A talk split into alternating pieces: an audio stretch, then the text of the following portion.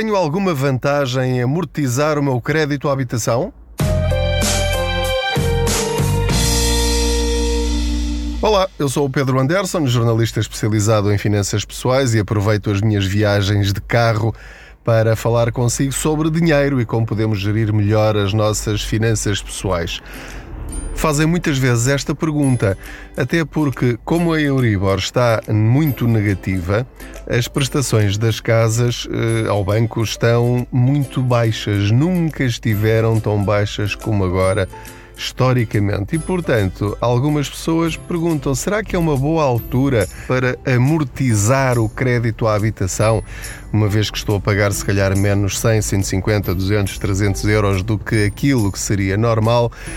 Se calhar podia pegar nessa folga e todos os meses amortizar esse valor no crédito à habitação. Vamos aqui então pensar um bocadinho os dois. Em primeiro lugar, está a pensar bem, ou seja, nós, pensando a muito longo prazo, a melhor decisão que nós podemos tomar hoje é, de facto, acabar com o crédito à habitação o mais depressa possível.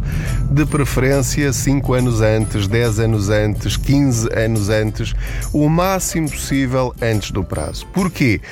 Porque não só vamos poupar em juros, como vamos poupar no seguro de vida, em taxas, taxinhas, outros produtos associados que temos para manter o spread baixo, porque nós negociámos, negociámos, quer dizer, eles puseram-nos um papel à frente e nós aceitámos. E assinámos de cruz, a maior parte de nós. Quem não conhece todos estes detalhes, e eu fui uma dessas pessoas, puseram-me aquilo à frente e eu assinei. E achei que estava tudo bem, porque uh, não conhecia outras alternativas, nem outras opções nem sabia quais eram as minhas ferramentas negociais enquanto consumidor. Portanto, basta que faça uma conta muito simples, a quanto está a pagar de seguro de vida e quanto vai estar a pagar de seguro de vida daqui a 15 ou 20 anos, no caso de alguém que tenha o crédito a 30 ou mesmo a 40 anos, houve algumas pessoas que conseguiram fazer com esses prazos gigantescos. Lembrem-se sempre que quanto mais tempo estiver a pagar um crédito, seja ele qual for, a habitação, automóvel, pessoal, mais juros vai estar a pagar. Ou seja, se pedir 5 mil euros, se calhar está a pagar 7 mil euros. Se pedir um crédito de 100 mil euros, se calhar no final vai pagar uma casa de 200 mil euros.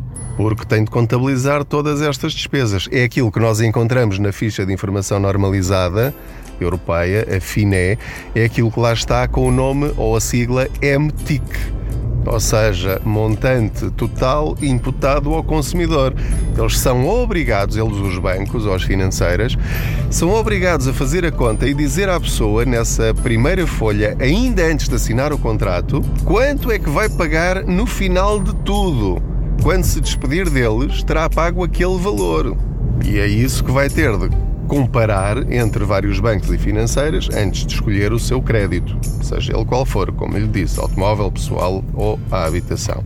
Portanto, voltemos então à tal questão: se devo amortizar? Ponto 1. Um, sim, deve amortizar em qualquer circunstância. Quanto mais depressa se despachar do crédito à habitação, melhor para si. É verdade que terá de pagar, muito provavelmente, eh, uma pequena penalização cada vez que fizer essa amortização, poderá de ser 0,5 do valor amortizado um, eh, ou 2%, no caso de ter taxa fixa, os 0,5% é no caso de ter taxa variável, e portanto terá de pagar sempre esses 0,5, ou seja, estamos a falar de 5 euros por cada 1000 euros, no caso da taxa variável, eh, cada vez que amortizar na minha opinião, compensa, apesar disso. Compensa e muito. Agora vamos ao segundo ponto, que é tem de perguntar-se sempre: será que há melhores alternativas para eu usar o dinheiro em vez de amortizar o crédito à habitação? E neste momento eu estou absolutamente convencido que sim. Ou seja, no meu caso pessoal, e isto não estou a dizer-lhe para fazer o mesmo que eu faço, estou só a dizer-lhe que é uma possibilidade que deve ponderar. Os 50 eh, euros que eu estou a. arredondando, que eu estou a poupar todos os meses só por causa da Euribor negativa, ou seja, se a Euribor estivesse positiva, eu pagaria mais 50 euros e depois ainda mais acima disso, se a Euribor estivesse, por exemplo, a meio por cento positivo, ou 1%, ou 2%, aí a diferença seria abismal. Então eu pego nesse valor que eu não estou a pagar ao banco, deve procurar maneiras de colocar esse valor a render mais do que aquilo que pouparia na prestação caso amortizasse esse valor. E isso, nesta altura, é terrivelmente simples, porque uh, a minha taxa de juro, especificamente, que tenho 0,3 de spread, como a Euribor está negativa cerca de meio por cento, 0,5 negativos, quer dizer que basta não não fazer nada, quase, basta ter um depósito a prazo para esse dinheiro estar a render mais, embora seja uma miséria do que aquilo que eu iria poupar no crédito à habitação. Isto com efeitos imediatos, a longo prazo, se calhar já não é assim. Mas, claro que eu encontrei eh, produtos financeiros que me rendem muito mais do que isso. E já vos falei aqui em vários episódios do podcast que uh, têm os certificados da Forro, tem os certificados do Tesouro, que são produtos com capital garantido, tem alguns depósitos a prazo promocionais que chegam aos 2%, há um banco que tem 5% à ordem no primeiro ano e 2% no segundo ano, mas tem bastantes condições para lhe darem esses juros. Mas depois disso tem os PPR, tem os uh, fundos de investimento, tem ações, tem plataformas de crowdfunding. Um, e portanto, basta que coloque esse dinheiro. A, a, única alternativa que não é viável é ficar com esses 50 euros, ou 100, 150, 200, 300 euros na sua conta à ordem e depois gasta-os. Quer dizer, se os vai gastar e não consegue controlar o seu dinheiro, se não consegue retirá-lo todos os meses no dia 1 ou no dia 2, esse dinheiro para uma conta à parte ou para uma ferramenta financeira à parte, então aí digo-lhe com toda a honestidade e com toda a rapidez, sim, amortize, quer dizer, pelo menos não o gasta, perdoa-me a expressão, e espero que não se aplique assim, mal gasto. Porque uh, o que é que é dinheiro mal gasto? Na minha definição, dinheiro mal gasto é qualquer coisa, qualquer bem ou serviço ou atividade que você adquira em que gasta dinheiro e daqui a 15 dias não se lembra que o gastou. Portanto, essa é a minha definição de dinheiro mal gasto. Era dinheiro que, tê-lo gasto ou ter ficado com ele, era rigorosamente a mesma coisa. Ou seja, foi dinheiro que atirou janela fora, provavelmente ficou satisfeito durante aquele tempo em que usufruiu do, do bem ou do serviço, mas depois a seguir nem se lembra. Portanto, se não tem um efeito marcante na sua vida, se não tem um efeito de satisfação real, porque às vezes até gastamos dinheiro só para agradar aos outros.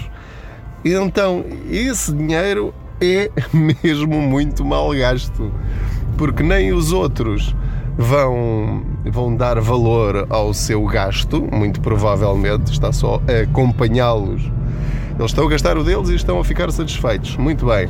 E você está a gastar o seu para que eles fiquem satisfeitos, ou pelo menos para que não o critiquem por alguma coisa. Bom, isso para mim não tem rigorosamente valor nenhum. E avalie se está a fazer gastos desses. Portanto, se conseguir pegar nesses 50 euros todos os meses, ou 100 euros todos os meses, e os investir, isso quer dizer que daqui a 3 anos, 4 anos, 5 anos, o tempo que for, vamos pensar sempre a 5 anos, não, não faz mal nenhum 5 anos ou mais. 5 anos passam num instante. Eh, se quem tem filhos sabe que da primeira à quarta classe, como eu dizia no meu tempo, agora do primeiro ao quarto ano, isto passa a correr, a gente já já parece que foi ontem que ele entrou para a escola e agora já está quase no 12 ano. Portanto, o tempo passa mesmo rápido e então o dinheiro ao longo do tempo e com regularidade, vocês não imaginam o quanto ele cresce se estiver num produto financeiro que renda bastante. E eles existem. Têm risco? Sim, a maior parte deles tem risco. Ou seja, não tem capital garantido. E já falámos sobre isso noutros episódios. O facto de alguma coisa não ter capital garantido não faz com que seja necessariamente mau. Mas agora aqui voltamos à, à questão inicial, que é este dinheiro da Euribor negativa é dinheiro que você teria de entregar ao banco. Se isto não estivesse assim, você não via esse dinheiro. Portanto, é dinheiro que lhe está a cair do céu. Portanto, se meter isto na cabeça e se este raciocínio fizer sentido para si, se eventualmente houver alturas em que estiver a perder esse dinheiro ou que na pior das eventualidades, vá tudo à falência num cataclismo internacional e, e de facto hum, as bolsas até em última instância acabem, pronto, foi dinheiro que o banco lhe deu para investir. Não saiu do seu esforço pessoal eu sei que é bom ficar com esses 50 euros, ou esses 100 ou 200 euros na carteira para gastar como muito bem entender. Aliás, se precisa desse dinheiro para as suas necessidades diárias, obviamente que esta conversa não faz o mínimo sentido. Use-o, como é óbvio. Isto é só e apenas na condição deste dinheiro não lhe fazer falta para o seu dia a dia ou que não lhe faça falta para um projeto seu futuro em que vai precisar do dinheiro, porque não faz sentido depois precisar do dinheiro, uh, tê-lo investido, mas não poder eh, resgatá-lo, porque senão perde dinheiro e depois aí fazer um crédito. Isso é só tonto, não é? Não, não faz sentido. Agora, ao fazer isto, ao imediatamente retirar da nossa conta os valores que nós conseguirmos, ao investi-lo, ao ver esse dinheiro crescer, ah, aí sim faz todo o sentido que quando a Euribor subir para valores de 1, 2, 3%, aí sim amortiza. E pega nesse bolo todo e das duas uma para a Euribor subir é porque provavelmente pode haver eh, alguma crise financeira novamente e esse dinheiro pode lhe fazer falta para outras coisas mais importantes. Caso não lhe faça falta e eh, eventualmente até pode estar já perto do fim do crédito à habitação, então aí pega em 20 mil, 30 mil, 40 mil euros, o que for, pode ser muito menos do que isto, pode ser só 5 mil euros. E então chega ao pé do banco e diz: Eu quero amortizar este valor. E aí, nessa circunstância, já vai sentir a diferença. Porque se amortizar 50 euros todos os meses, uh, aquilo que vai sentir no seu crédito à habitação é uma diferença de pouquíssimos cêntimos. Nem sei se chegará a cerca de um euro de diminuição da prestação. Isso depois depende dos valores, depende do prazo, mas nunca será nada que vá fazer uma grande diferença na sua vida. No entanto, amortizar 5 mil euros, 10 mil euros, 20 mil euros, isso sim, isso já vai notar a diferença, quer no crédito à habitação, quer no seguro de vida. Não se esqueça de, sempre que fizer uma amortização, informar a sua seguradora de que o valor em dívida já é menor. Porque uh, pode estar a, a não ser que depois queira garantir que, caso lhe aconteça alguma coisa, acontecer alguma coisa, vamos ser claros como água. Se morrermos, então o valor eh, que será pago pelo seguro de vida será aquele valor inicial e não exatamente ao cêntimo o valor em dívida ao banco, ou seja, ainda lhe sobra ali aquela diferença para os herdeiros. Isso já é outra questão completamente diferente. Há pessoas Bem, é, é, as voltas que isto dá, isto é mesmo quando conversamos no carro com alguém, vamos, eh, isto é, conversa é com mais cerejas. Porque eh, há pessoas que pedem para não atualizar o valor eh, em dívida, no seguro de vida do crédito à habitação, para caso aconteça alguma coisa, o que sobra fica para os herdeiros. Pense nisso também. No meu caso, isso não me interessa, porque se eu quiser fazer um seguro de vida, faço um seguro de vida especificamente para isso.